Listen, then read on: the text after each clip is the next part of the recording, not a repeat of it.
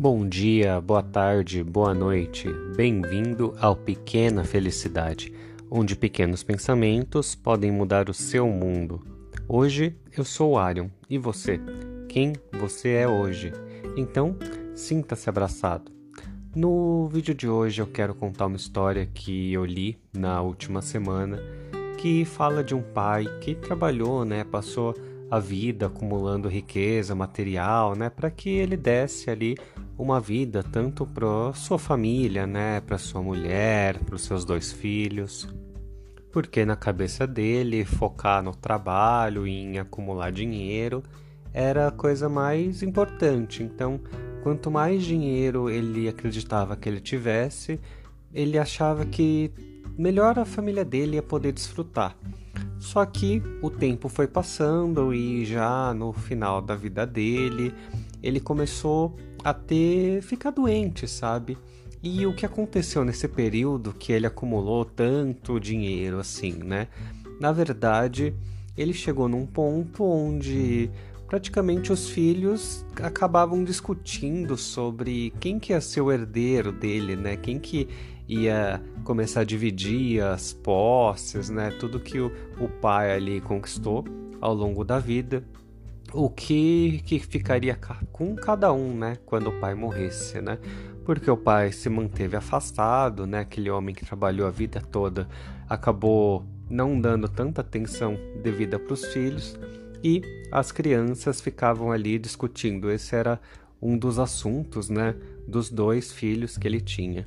A mulher, como não precisava trabalhar, tinha tempo ocioso, né? Então ela ocupava a cabeça com coisas que não tinham muita importância também, já que ela tinha uma vida muito confortável, né? Então, para não ficar de cabeça vazia, ela usava o cartão de crédito, né? Comprava coisas que não precisa, não estudava, não procurava evoluir, né? Ah, ficava em futilidades da vida mesmo, né? E a mulher só pensava nisso, afinal ela também não ganhava atenção do marido, aí ela só precisava, ficava procurando coisas para ocupar a cabeça, né? Já os seus sócios, né, ficavam também planejando ali coisas para ganharem mais dinheiro e cada vez mais dinheiro. Logo, esse homem, né, esse pai de família, acabou ficando escravo ali da empresa mesmo, né? Porque os sócios dele só pensavam em enriquecer cada vez mais, né? E, na verdade, o ritmo só foi aumentando, né? Ou seja, ele foi fugindo cada vez mais do ser humano que ele era, né? Já os vizinhos, né, desse homem ficavam comentando, né, nossa, olha quanto dinheiro ele tem, né? Nossa, olha os carros, olha os bens materiais, né? Olha, e de certa forma, com ele conseguiu, em vez de ter amizade com os vizinhos, né? Na verdade, ele só conseguiu mesmo é com que invejosos olhassem para ele, né? Pessoas que desejavam o que ele tinha, né? Já Uh, na casa dele, também por ser um homem de muitas posses, né? Por ele ser um homem rico, a casa dele, na verdade, não se transformou tanto num lar, né? Se transformou mais numa fortaleza onde os muros eram altos também, para que ninguém pudesse ver o que acontecia ali dentro daqueles muros, né? Contratou seguranças, câmeras de segurança também, né? Então, na verdade, o, a casa se parecia mais como uma prisão do que um lar, né? que mais que aconteceu com esse homem?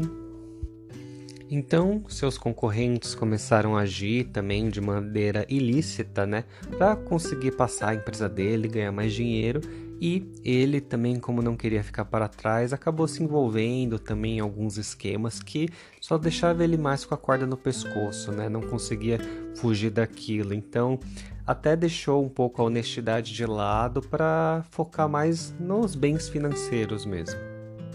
E já no final da vida, quando ele achou que ele já tinha tudo o que ele precisava, e também quando os filhos, né, pudessem, ele pudesse, né, curtir a vida dos filhos, curtir a vida com a esposa.